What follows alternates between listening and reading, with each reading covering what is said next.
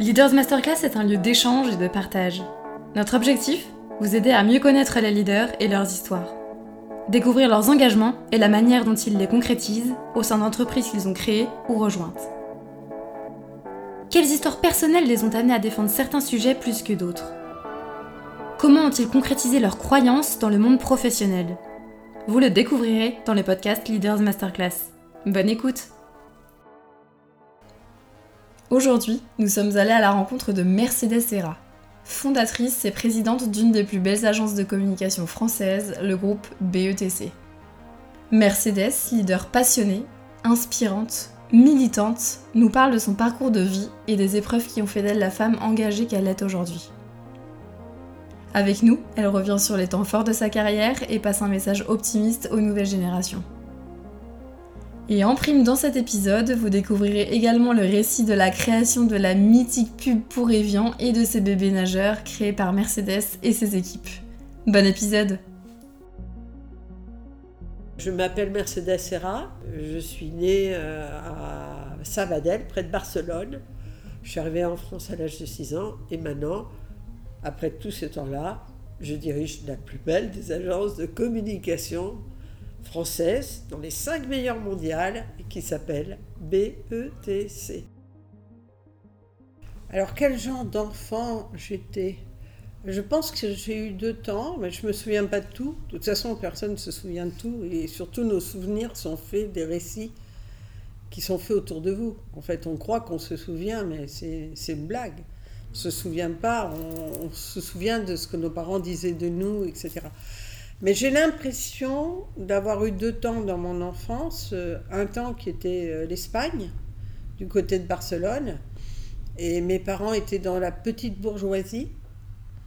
Euh, et la petite bourgeoisie d'une petite ville près de Barcelone qui s'appelle Sabadell. Et qui était une ville de textile.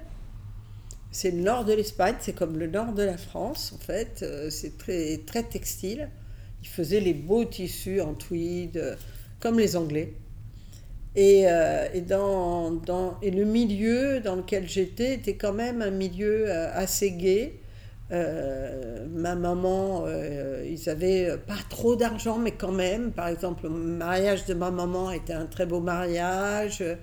Elle était magnifique. ils lui ont, ils ont eu très vite une petite, un appartement qui leur a été offert, je, je pense. Enfin, ils avaient et qu'elle a tout de suite, elle avait ce qu'il fallait pour la ranger. Donc, euh, une enfance euh, un tout petit peu euh, dans ces espaces de bonheur où ma maman était assez frivole, parce qu'en fait, c'était mariée jeune, ma maman s'était mariée jeune, et à l'époque, on se mariait, et c'était pour se libérer des parents, et pour vivre un peu une gaieté de vie ou une joie de vivre. J'ai l'impression qu'il faisait pas mal, euh, alors je pense que je dois tout exagérer, mais qu'il faisait pas mal de fêtes. En tout cas, ma maman me semblait toujours habillée euh, pour, euh, pour aller faire des fêtes, quoi. Donc, je crois que c'est dans mon imaginaire. Donc, bah, c'était une enfance, en tout cas inconsciente, sympa, où j'avais des super belles robes, où je voyais pas tant que ça. J'étais élevée par tout le monde, par ma grand-mère, par toute la famille et où euh, ma maman me disait qu'à l'école, euh, on lui avait dit que j'avais peu d'espoir en termes d'études. Euh, et ça, c'était. Elle se souvenait très bien parce qu'elle voulait retourner voir l'instit pour la disputer.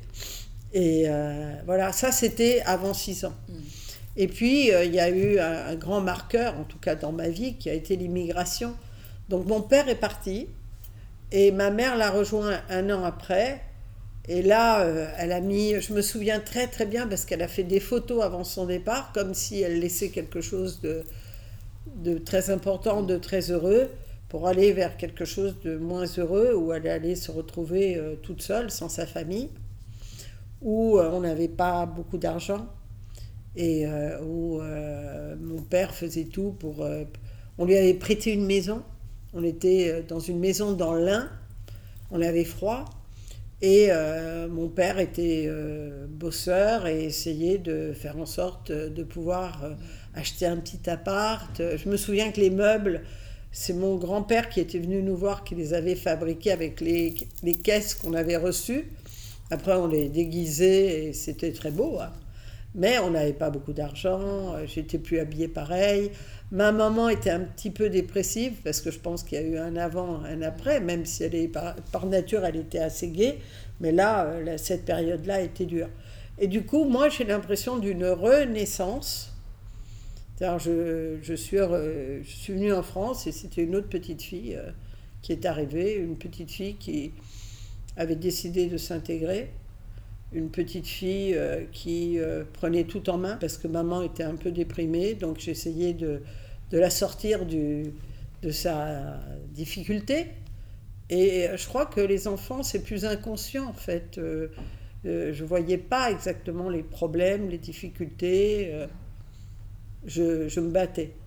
Et pour moi, il n'y a, y a vraiment rien à voir entre les photos que je vois de avant 6 ans et après 6 ans, ne serait-ce qu'en termes de tenue. La France était triste à côté de l'Espagne.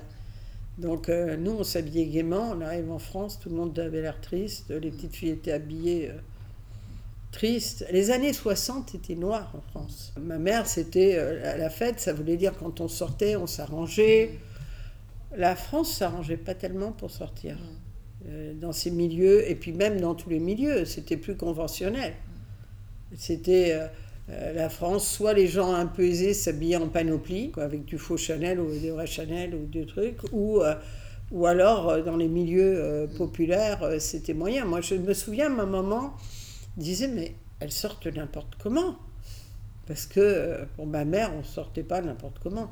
Et je me souviens aussi qu'elle me mettait des vêtements où je lui disais mais tu es dingue, euh, ils vont me repérer quoi. Parce que en Espagne on avait des petites jupes courtes, les petites filles n'étaient pas habillées avec des grands trucs longs, euh, moches euh, et tout. Et moi je disais non non non, faut me mettre les trucs moches là, sinon ils vont me repérer. Donc voilà, donc je me souviens de ces deux temps très tranchés, mais mais pour moi très positifs parce que cette, cette renaissance elle construit. Euh, moi, je comprends quand on dit euh, que les gens qui viennent d'ailleurs, ils ont la niaque. ça construit une niaque, euh, ça construit. Ça supprime les problèmes. Pour moi, rien n'était un problème.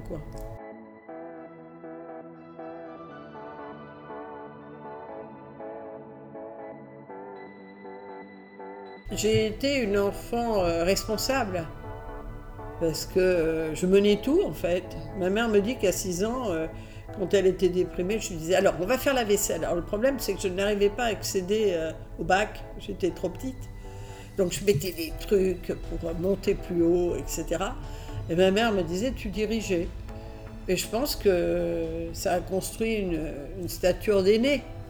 Donc euh, j'étais très responsable. C'est moi qui expliquais à ma maman et à mon père ce que je devais faire à l'école. Donc je leur disais voilà alors j'ai fait mon ma primaire, j'étais bonne élève tout de suite. J'étais la meilleure en français, quoi. Donc j'étais bonne élève tout de suite, et puis j'étais marrante.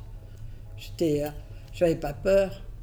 Donc euh, les, les, maîtresses m'aimaient bien en règle générale. j'étais, euh, j'étais présente. Et, et après j'ai conduit ma route. J'ai dit à ma maman, moi je sais ce qu'il faut faire, il faut apprendre le latin. J'ai le latin, mais pourquoi faire? Je te dis qu'il faut apprendre le latin en France. Ah bon, d'accord, on apprend le latin. Puis après, je lui dit, je te dis qu'il faut que je prenne allemand. Moi, j'avais compris où étaient les meilleurs élèves, quoi. J'avais compris le parcours. J'ai pris grec, évidemment. Donc en fait, j'ai déjà été expulsée de l'endroit où j'ai été, puisqu'il n'y avait pas euh, latin, grec, allemand, j'étais toute seule. Donc euh, j'avais compris que l'école, c'était une chose fondamentale pour, euh, pour bouger. Et j'avais ça et après, euh, j'étais une gamine bourrée de, Je crois que j'avais beaucoup d'énergie. J'étais pas tellement dans le jeu. Il paraît que je jouais. j'avais une petite copine à côté de chez moi et un jour, elle est venue jouer un dimanche et donc j'ai sorti toutes mes affaires de poupées, de maison et tout. J'ai installé tout. Et quand tout a été installé, je lui ai dit on range. Et elle a dit, mais quand est-ce qu'on joue? Et moi, on avait déjà joué, on avait installé. Donc, euh, j'étais pas tellement dans, dans les jeux d'enfants, j'étais déjà dans, dans une envie de faire. Euh. Puis je rêvais de pouvoir avancer, d'étudier. J'adorais les études. Un des enjeux clés, ça a été l'apprentissage du français, évidemment. Parce vous arrivez en France, en plus, moi, c'était compliqué, je parlais catalan. Donc, euh, les gens me disaient, tu parles quoi Je disais espagnol. Et alors, ils se mettaient à parler, je comprenais rien. Alors, je disais à ma mère, attends, je comprends pas le français, mais je crois que je comprends pas non plus l'espagnol. Veux-tu me dire ce, cette langue que je parle, c'est quoi exactement? Et, euh, et, ça, ça a été... Euh, c'était très important pour moi parce que d'abord c'est difficile quand on arrive, les autres enfants, les enfants ne sont pas gentils. De toute façon, ils ne sont pas gentils. Même aujourd'hui, euh, quand on voit les cas de harcèlement et tout, on se dit, oh là là, on se rend pas compte qu'à l'école c'est sauvage quand même. Pour la différence.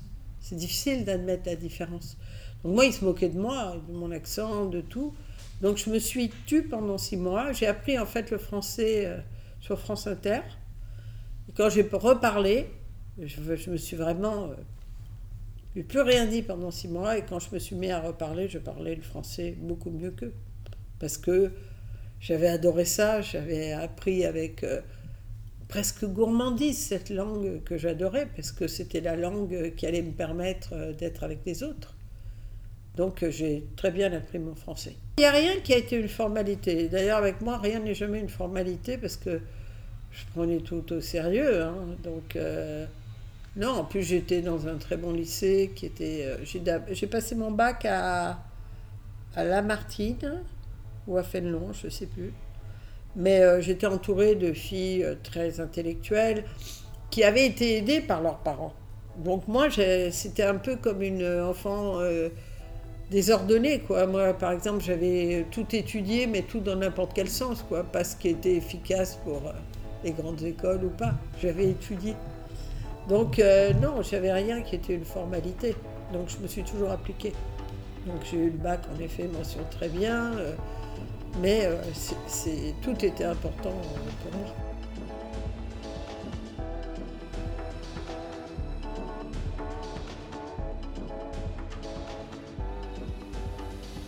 J'avais pas. Est-ce que j'avais des stratégies de carrière? Non, je voulais. C'était flou dans ma tête. Je voulais réussir, mais quoi? Je savais que j'étais entière.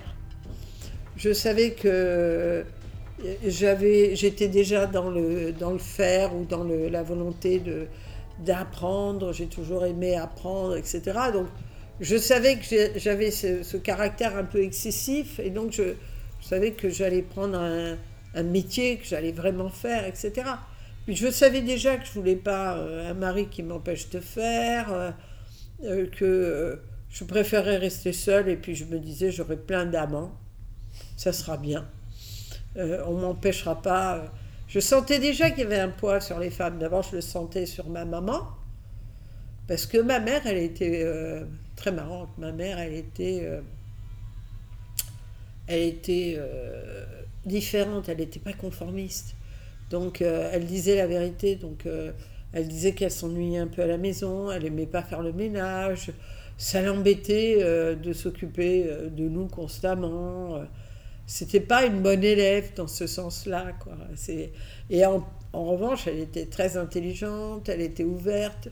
Vous voyez, quand je suis arrivée en France, moi j'ai eu une maman qui s'est jamais plainte du français elle, elle, parlait avec un accent invraisemblable, mais elle, euh, mais elle dominait. Quand je lui disais, mais euh, comment tu as fait et tout, elle me dit, j'ai un peu étudié quand j'étais petite.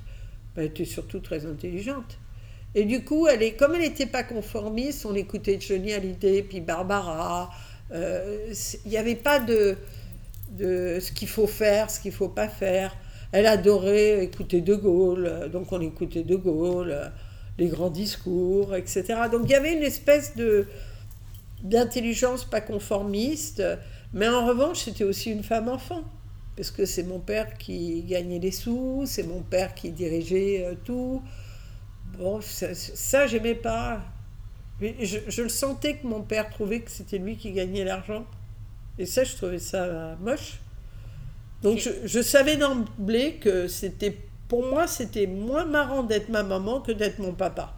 Et donc, je me suis dit, en gros, j'ai toujours pensé que mon père, qui avait euh, grimpé entre-temps, euh, il avait beaucoup bossé, il était intelligent lui aussi, euh, donc il avait, il était arrivé à avoir un rôle important de direction dans une entreprise et tout. Mais je sentais qu'il s'amusait plus que ma mère. Et donc moi, je m'étais toujours dit, je vais m'amuser comme mon papa. Et j'ai toujours pensé que le travail de la maison était un travail dur, un peu ingrat, et que euh, c'est sympa quand on vous aide chez soi. Ça m'a, ça m'a appris à ne jamais considérer que les gens qui font ce type de travail, c'est pas fatigant, c'est pas. Je trouve qu'on est gâté quand on est aidé. Après le bac, ça a été simple. Hein. Pour moi, c'était euh, les lettres, les lettres, encore les lettres. C'est le français. Je croyais que. En fait, je n'avais pas tellement réfléchi à des carrières. J'avais pensé à avocat, mais mon père m'avait dit une phrase en me disant Les femmes sont toujours les avocats des divorces.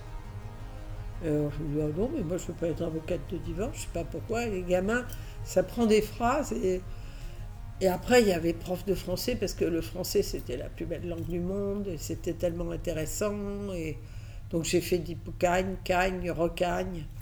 Donc euh, j'ai eu du mal parce que j'ai énormément bossé pour euh, les concours et j'ai pas eu euh, l'école normale, sup. J'ai eu les IPES quand même parce qu'on m'a payé pour que je sois prof, parce que j'étais une bonne élève. Après la fac, c'était facile. Mais c'était dur, hein. c'était l'époque où les, les cagnes étaient dures. Moi, j'étais au foyer des CN parce que mes parents avaient déménagé, étaient à Perpignan, dans le 16e. L'ambiance était, euh, les filles bossaient comme des dingues. On nous disait toujours que c'était pas bien. C'était très français. Euh, vraiment, les prépas, euh, comme on n'en fait même plus là. Donc, mais en même temps, ça a été très dur. Ça m'a un peu freiné dans le sens où moi j'avais une spontanéité, une écriture facile. Ça m'a un peu bloqué tout ça. Mais ça m'a appris des choses. Ça m'a appris, par exemple, euh, qu'il faut jamais dire euh, oui, bah, il suffit de vouloir. Ça, c'est euh, des mots arrogants. Quoi. Bah non, il suffit pas de vouloir. Il y a des gens qui veulent et ils n'y arrivent pas. Et, et on n'arrive pas à tout. Et, et, parfois, on veut. Et puis moi, je jouais jamais. C'est-à-dire que je pouvais même pas dire ah, j'ai pas fait ce qu'il faut. Ou Oh, je, je, préférais m'amuser, pas du tout, je bossais comme une dingue. Donc euh, quand vous avez un échec, vous le prenez euh, frontalement. Donc ça, c'était intéressant. Parce que ce que j'ai étudié était super intéressant. Et puis cette tonalité-là, moi j'étais assez solide pour la vivre. Il y a des gamines qui, le vivaient mal. Il faut pas que ça fragilise sans arrêt. Mais moi, comme j'étais quelqu'un de tellement euh, assuré, ça a construit euh, un joli équilibre euh, humain. Donc c'est pas mal. Voilà, donc j'ai fait Cagne, Rocagne, donc après la fac, évidemment la licence c'était pas un problème, la maîtrise c'était pas un problème, j'ai passé le CAPES c'était pas un problème, CAPES pratique c'était pas un problème non plus parce que j'étais douée à l'oral. Et puis j'ai commencé à enseigner et puis, euh, puis j'ai senti que l'enseignement, c'était pas pour moi. C'était trop fonctionnalisé. On, comprenait. Moi, j'étais quand même dans un concept de euh, tout le monde est. Si vous travaillez plus que les autres, vous méritez plus que les autres. Il y avait un concept autour du mérite dans ma tête. Et du coup, ça ne me correspondait pas complètement, même si j'adorais les élèves. Mais je, je, commençais déjà à beaucoup critiquer l'enseignement, la façon dont on enseignait, dont on se préoccupait du sort des élèves, dont on se préoccupait de la pédagogie. Et du coup, pendant l'été, j'ai passé HEC, je l'ai eu. Et euh, du coup, ils, ils m'ont accordé une bourse. J'ai fait euh, des études à HEC. Et j'ai fait deux années à HEC euh, intéressantes, moins passionnantes qu'avant mais euh, intéressante. HEC, ça change beaucoup de choses. Oui, d'autres rencontres. Euh, euh, on, quitte le monde de, Saint-Germain-des-Prés intellectuel. Moi, j'allais à la, à la pâtisserie viennoise de la rue Saint-André-des-Arts. je prenais des, des, chocolats avec de la crème chantilly et j'embêtais tout le monde à raconter ma dissertation de philo, quoi. Je pense qu'à HEC, il n'y a personne qui aurait écouté ma dissertation de philo, quoi tout le monde, euh, voilà, on était. Euh, c'était un milieu très privilégié, euh, les hippocagnes et les cagnes de filles qui n'était pas tourné vers l'extérieur, assez, assez intellectuel. Et nous, notre passion, c'était aller voir un film, de le décortiquer, de discuter sur les discussions de Sartre avec Agon, avec Aron, pardon, de tout ça. Tout ça, ça nous importait. C'était un milieu moins intellectuel, HEC, de, de, gamins très doués.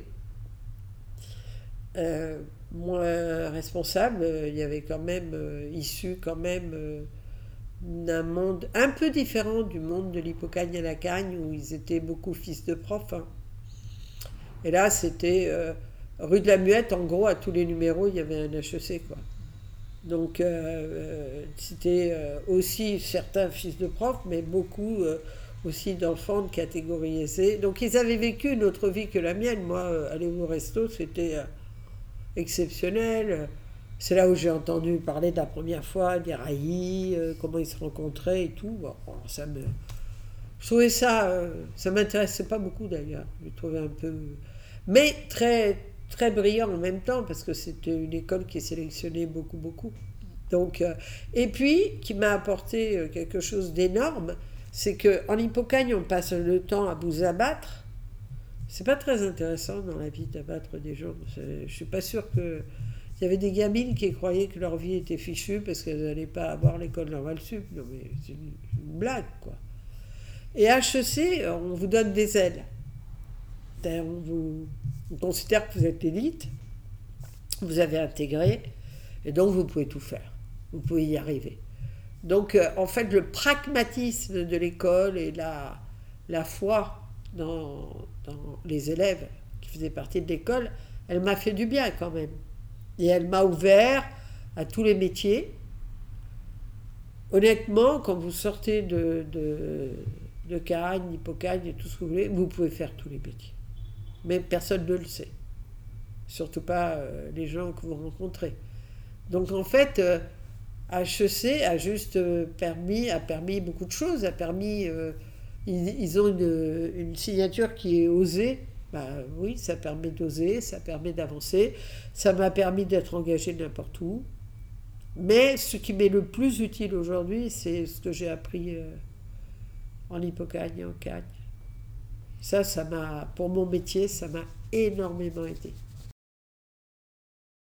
Alors, à la sortie d'HEC, ça a été assez euh, simple. En fait, j'ai eu une chance euh, incroyable c'est que j'ai fait un stage dans la publicité. C'est même pas à la sortie d'HEC, c'était le stage d'HEC. Donc j'ai fait un stage dans la publicité parce que je sentais que j'étais pas mauvaise en marketing, quoi. Parce que marketing, c'est sciences humaines. Donc euh, c'était mon univers. Donc en fait, je suis rentrée dans la publicité et au bout de trois semaines, pourtant j'étais encore prof, hein, parce que j'avais pas quitté mon métier de, de prof, j'avais un, droit à deux, années d'études, mais je n'avais pas quitté mon métier de prof. Donc je devais, si j'arrêtais, me désister. Ce qui est toujours difficile parce que vous avez vos concours et vous dites stop. Et, euh, et en fait, euh, la vérité, c'est qu'au bout de 15 jours, 3 semaines, je trouvais ça tellement bien. Ça a été évident, alors que je n'aurais jamais pensé que ça allait être évident. J'ai adoré ça. Donc, euh, je, je, je, pense que c'est une de mes plus grandes chances parce que dans la vie, je trouve que c'est difficile pour les jeunes de trouver, de, de savoir pourquoi ils sont faits.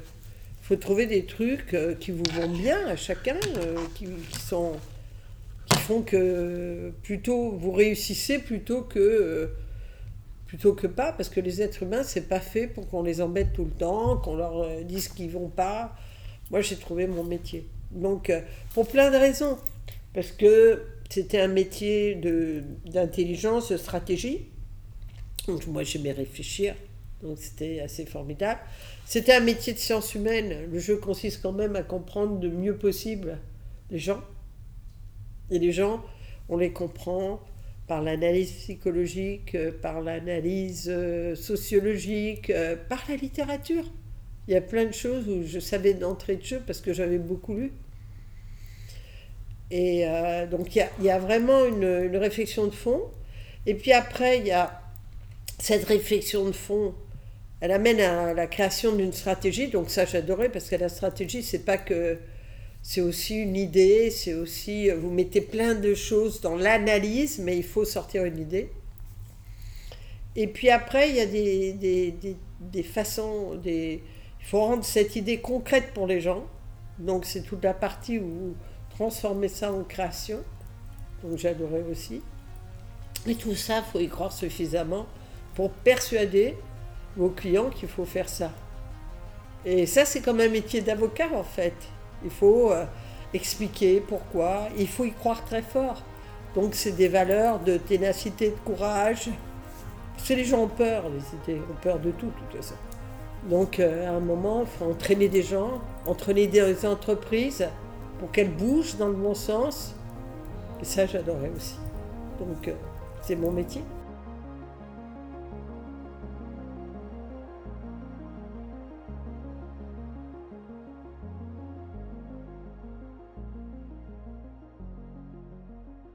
La création de BTC, non, j'ai d'abord fait 14 années chez Sachi.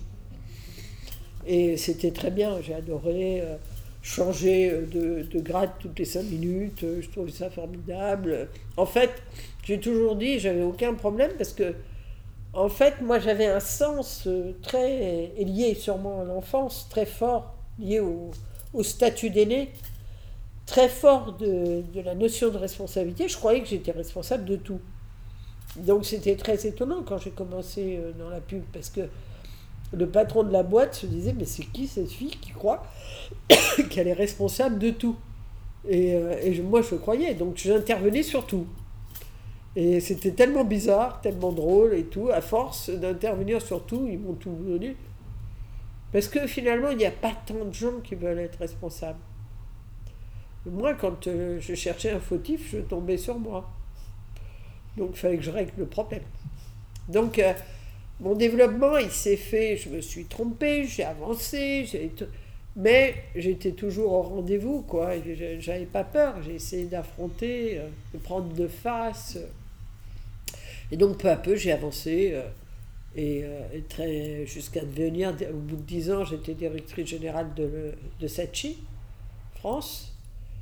Et puis au bout d'un certain temps, c'est les garçons d'ici, le B et le TC, qui sont venus me chercher pour faire euh, chez Avas, c'était dans le groupe Avas, de monter une agence euh, qui pourrait s'appeler BETC. Voilà.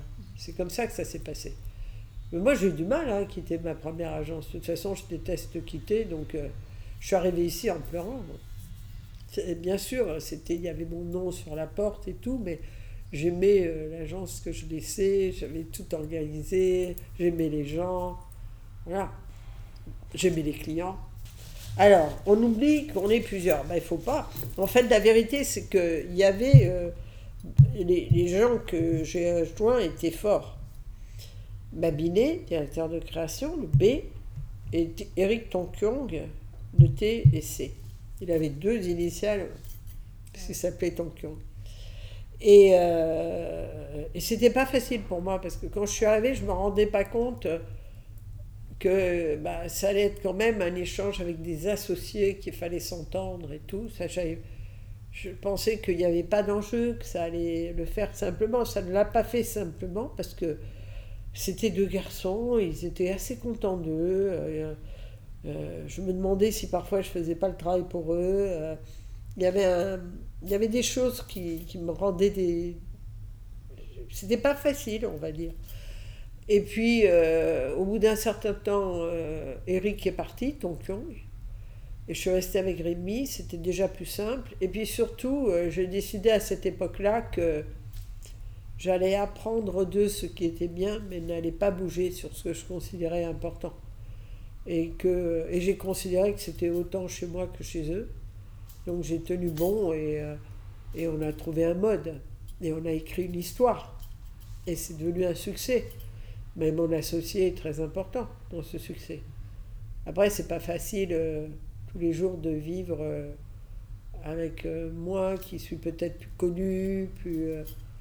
mais il a beaucoup d'orgueil et beaucoup de force. Donc on fait jamais rien, on fait pas une entreprise seule c'est quand même la capacité, justement la capacité à tenir avec les associés, la capacité à pas quitter tout de suite parce que le type est désagréable, je sais pas trop quoi.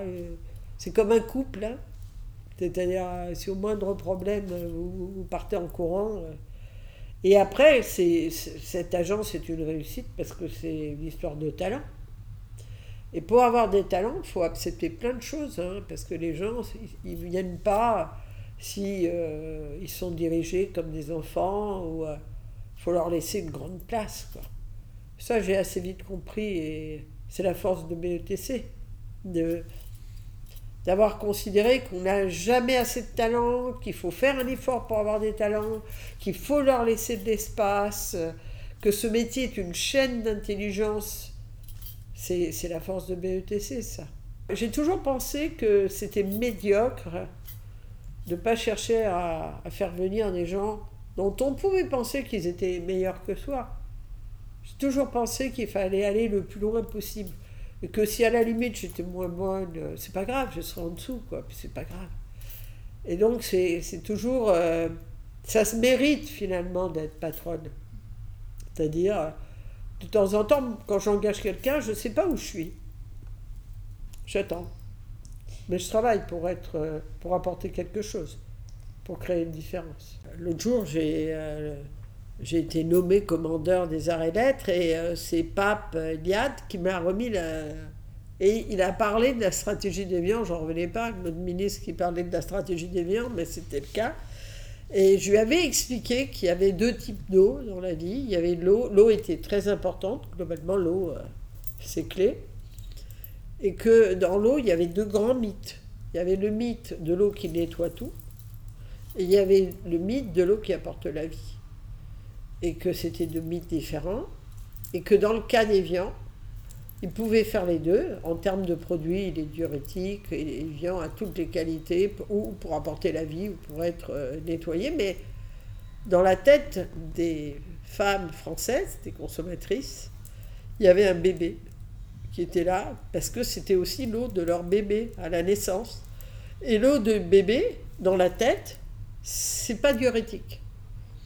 Et même si les médecins derrière eux, derrière les femmes leur disent mais c'est diurétique. Elles ne veulent pas le croire parce que l'imaginaire est plus fort que le réel. Et c'est la raison pour laquelle moi j'ai travaillé l'angle de la vie. Et puis ensuite j'ai croisé ça avec les aspirations humaines d'aujourd'hui. Et en fait, quand on boit de l'eau, on sait qu'on a une démarche de bien-être ou de santé. On n'est pas inquiet sur la santé qu'apporte l'eau on sait qu'il faut boire, etc. Mais cette santé, elle était colorée d'une certaine façon, aujourd'hui, c'est que on est probablement une des générations qui a gagné le plus de temps à vivre. 20 ans, 20 ans. On a gagné 20 ans, 20 ans. Et donc une des obsessions de chacun, c'est, euh, ok, mais comment on va les vivre? Et ce que l'on souhaite, c'est pouvoir conserver finalement la jeunesse qui en soi, le plus longtemps possible et pas perdre le bébé qui à l'origine est un indicateur de, de, jeunesse quasiment.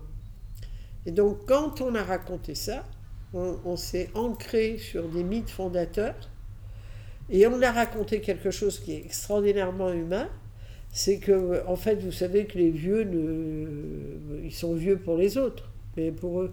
D'ailleurs, quand les gens vieillissent, ils se relient à leur enfance. Très souvent, ils vous racontent beaucoup leur période de l'enfance, parce qu'elle a été très structurante dans leur vie. Et ça, ça raconte toujours que, en fait, le vieillissement, c'est un truc extérieur, à part si vous tombez malade, ou si vous passez dans un autre monde, celui de la dépendance et tout, c'est les autres qui vous trouvent vieux, quoi. Et donc, de, de pouvoir dire à chacun que selon ce qu'il va faire dans sa vie, il va garder ce bébé qu'il a toujours dans lui et transformer le bébé à qui on donnait le sein, et donc le biberon, en bébé imaginaire, bébé symbolique, qui dit la force et l'énergie de chacun, évidemment que ça marche, puisque vous constituez, vous travaillez sur des mythes très importants. C'est ça la pub, c'est de réveiller des choses auxquelles les gens euh, croient déjà très fort. Vous pouvez pas... Euh, vous n'êtes pas dans, vous inventez pas tout, vous travaillez sur un fond de culture, de ce que ressentent les gens, et euh, qui va se réveiller plus ou moins selon ce que vous faites et ce que vous montrez.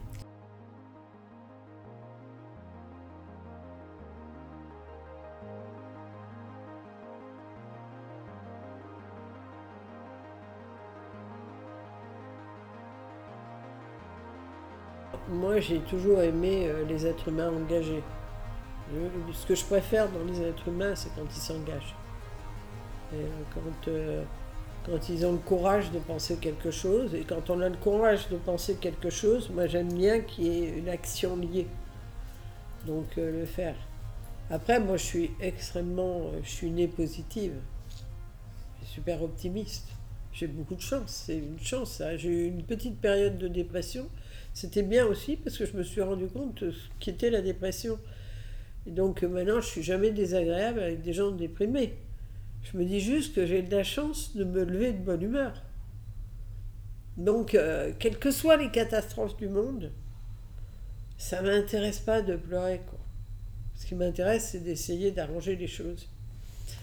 Donc, euh, c'est vrai que le militantisme, c'est un, mot que j'aime. Et puis, c'est aussi vrai que, euh, je ne sais pas si pourquoi, mais je considère que j'ai de la chance et je considère que rendre un bout de cette chance c'est sympa, c'est bien.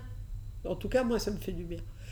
Alors, dans mes combats, euh, les combats féministes, c'était des combats naturels pour moi.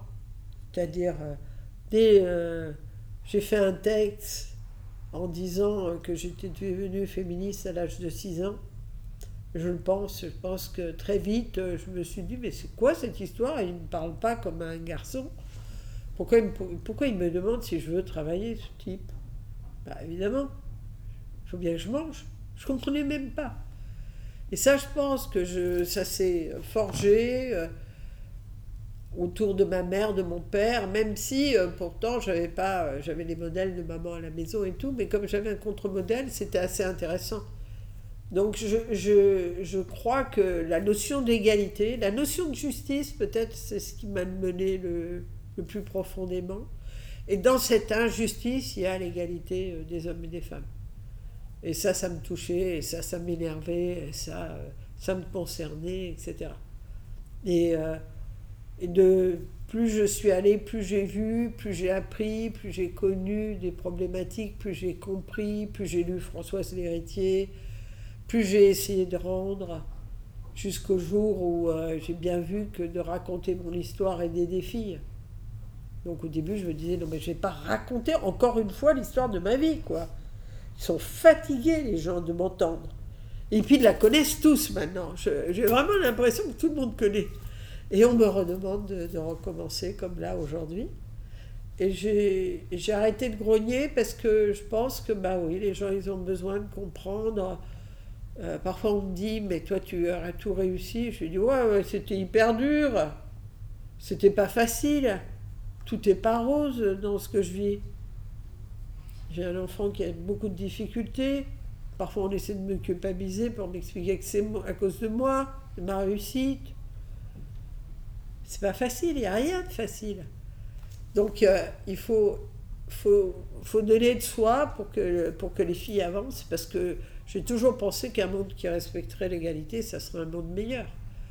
Puis il y a des valeurs dans les femmes que j'adore, quoi moi, je, pense que les hommes, ils sont trop, euh, surtout quand ils sont en haut, ils sont trop prétentieux, quoi, trop arrogants. Ils sont pas assez dans le concret, quoi. Moi, ce que j'aime bien dans les femmes, c'est qu'elles rentrent chez elles, elles font le ménage, quoi. Donc ça calme. Ça, moi, j'ai jamais. Alors, il y a certaines grandes dames qui le font pas, mais la plupart des femmes, elles rentrent chez elles, elles font, elles rangent, elles puis un enfant, ça vous rappelle à la vie, quoi, la simplicité, à plein de choses. Donc je trouve que les femmes, elles, ont, elles sont très fragiles, elles manquent de confiance, elles manquent d'audace, elles font pas assez de maths, il y a plein de choses qu'on a à leur reprocher. Mais euh, elles sont aussi euh, magiques, c'est bien de ne pas toujours penser qu'on est doué pour tout et tout.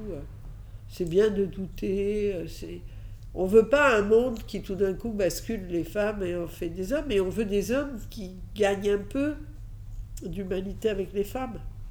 Et je pense qu'il y a un jour où les femmes ne seront plus comme les femmes, les hommes ne seront plus comme les hommes aujourd'hui, mais ils auront créé un monde plus intéressant. Plus, ils, seront, auront tous changé. Et donc moi je crois beaucoup à ça, et ça, ça me porte, comme euh, m'ont porté toujours des valeurs. Je suis arrivée en France, j'étais différente, pas très, hein, catalane et espagnole, ça va, hein, j'étais blanche. Euh, ils ne s'aperçoivent même pas. En plus, euh, je suis plutôt euh, pas typée espagnole, donc, donc ils s'apercevaient pas de grand-chose. Mon prénom leur disait bien qu'il y avait un problème, mais enfin bon, c'était pas très grave. Et malgré tout, j'étais marquée par mon immigration. Donc euh, la sensibilité à la diversité, à la différence, le, respect aussi pour les gens qui viennent et qui ont des problèmes, qui ne sont pas nés ici, qui ont choisi de devenir français, euh, qui n'ont pas eu la même chose que ceux qui étaient nés ici. À la fois, je trouve que c'est une chance. Par exemple, moi, mon immigration, je trouve que c'est une chance. Probablement, je suis plus intéressante immigrée que pas. Et je pense que c'est une chance pour la France aussi. Donc je pense qu'il faut, faut se battre pour ces choses-là aussi, euh, aussi fondamentales et aussi, euh, aussi bien. Mais déjà petite, je me battais euh, contre l'injustice. Euh. Mon père, j'étais pas française à l'époque, j'étais pas naturalisée. Et à l'école, j'étais insupportable parce que j'étais déléguée de classe et j'avais peur de rien. Donc, euh, j'allais toujours défendre les, les, enfants qui allaient pas, J'allais leur expliquer que l'école n'était pas égalitaire parce que moi, il m'a mis dans une très bonne classe, mais il y avait qui était dans une plus mauvaise classe et que c'était pas normal. Et, et mon père avait peur, il me disait Tu vas te faire expulser. Et quand je suis devenue française, donc naturalisée, je me suis dit Chic, je vais pouvoir grogner. Pas que. J'ai pu pouvoir aussi euh, dire qu'il y a des trucs formidables en France et qu'on perd un peu l'école publique, qui avant était meilleure que la privée. On perd un peu tout ça. Donc comment est-ce qu'on remet les pendules à l'heure? Donc tout ça, voilà, tout ça, ça m'a intéressé. J'ai envie de dire beaucoup de choses aux jeunes, parce qu'il y a des jours où ils m'énervent. Et pourtant, je pense que c'est l'avenir, donc il ne faudrait pas qu'ils m'énervent trop. Parce que je pense que on a quand même envie de leur dire que ça sert à rien de passer son temps à critiquer euh, les gens d'avant. Enfin, moi, je me vois pas dire à ma mère euh, Oh, bah, toi, tu à la maison, c'est horrible, comment t'es. C'était l'époque. Euh, même MeToo, Dieu sait que je trouve que le mouvement est un mouvement formidable, mais me retourner pour dire à un type, il y a dix ans, tu. Alors, pas, les histoires de viol et de trucs comme ça, mais il y a dix ans, tu faisais des blagues salaces, mais enfin, ils faisaient tous des blagues salaces, quoi. Donc, euh, euh, voilà. Moi, je veux pas détruire euh, le musée de l'immigration parce qu'il y avait les colonies avant, quoi. Et je veux pas détruire Versailles. Je ne suis pas intéressée par le retour au passé. Parfois, je trouve que les jeunes d'aujourd'hui, ils engueulent la génération précédente, mais on s'en fout. Il n'y a qu'un truc qui compte. C'est de regarder de l'avant et voir ce qu'ils font eux. Et donc, euh, moi, je dirais aux jeunes, euh, allez-y, allez-y les gars, regardez pas en arrière. Soyez empathiques avec euh, vos parents, avec ce que vous appelez les vieux, parce que ce qui compte, c'est ce que vous faites là vous. Ne pensez pas que tout d'un coup la planète est totalement foutue. C'est pas vrai. C'est pas vrai. Les, gens d'avant, on s'en rendait pas compte. On n'a pas dit ça. Moi, je me souviens d'une campagne de pub qu'on a fait, euh, qu'a fait une de mes grandes créatives, et qui était une campagne de pub sur la cigarette. Et donc, c'était des images anciennes. Il y avait une déesse, voiture, déesse, et puis le, le, couple devant et les enfants derrière. Et le couple fumait. Et les enfants derrière, ils s'asphyxiaient totalement. Mais à l'époque, qui savait que. Est-ce qu'il y avait prise de conscience que quand ils fumaient comme ça, ils étaient juste en train de les infecter? Ben, On ne le savait pas et ils ne faisaient pas exprès et ils aimaient leurs enfants, on va dire. Ça, c'est très très important de comprendre euh, ça, que c'est pas ça qui compte. Ce qui compte, c'est retournez-vous sur l'avenir. Bien sûr qu'il est temps, il est toujours temps. Bien sûr, on va changer les choses. Après, on va pas changer les choses sans oublier, sans oublier les êtres humains. Et il ne faut pas dire n'importe quoi. Je pense aussi une chose très importante sur la nouvelle génération, c'est qu'elle évite les clichés. Il faut tout le temps une époque de transition. Donc comment on va faire? On est en train de dire à Total, on insulte Pouyanné, qui au demeurant est un type remarquable, qui est en train de changer sa boîte. On l'insulte sans arrêt, et quand on n'a pas de pétrole, on devient dingue. On se bat quasiment pour avoir du pétrole. Et quand on réfléchit à l'Ouganda, j'ai appris l'autre jour que la Norvège avait beaucoup, beaucoup, beaucoup plus de zones pétrolières qu'à l'Ouganda. Et personne n'a grogné contre la Norvège. L'Ouganda, c'est un des pays les plus pauvres du monde. Donc bien sûr, il ne faut pas faire n'importe quoi. Mais un pays de l'Afrique sans énergie ne peut pas s'en sortir. Donc, comment on, ne simplifie pas tout? On essaie de comprendre c'est quoi les bonnes transitions. C'est quoi, comment est-ce qu'on peut accompagner les, humains? Comment est-ce que les gens du Nord ne donnent pas des leçons aux gens du Sud en leur disant mais mais il faut faire des économies d'énergie. Ah bah oui, moi j'ai pas de lumière, euh, moi j'ai pas de chauffage, moi je suis dans la pauvreté. Comment est-ce qu'on raisonne avec nuance et intelligence? Je suis sûr qu'ils vont y arriver. Ils sont sûrement formidables et ils vont y arriver. Et les petites filles d'aujourd'hui, elles ont l'air d'être énervées contre euh, le fait qu'on les traite différemment des garçons. Donc je, je leur fais confiance. Ils vont y arriver.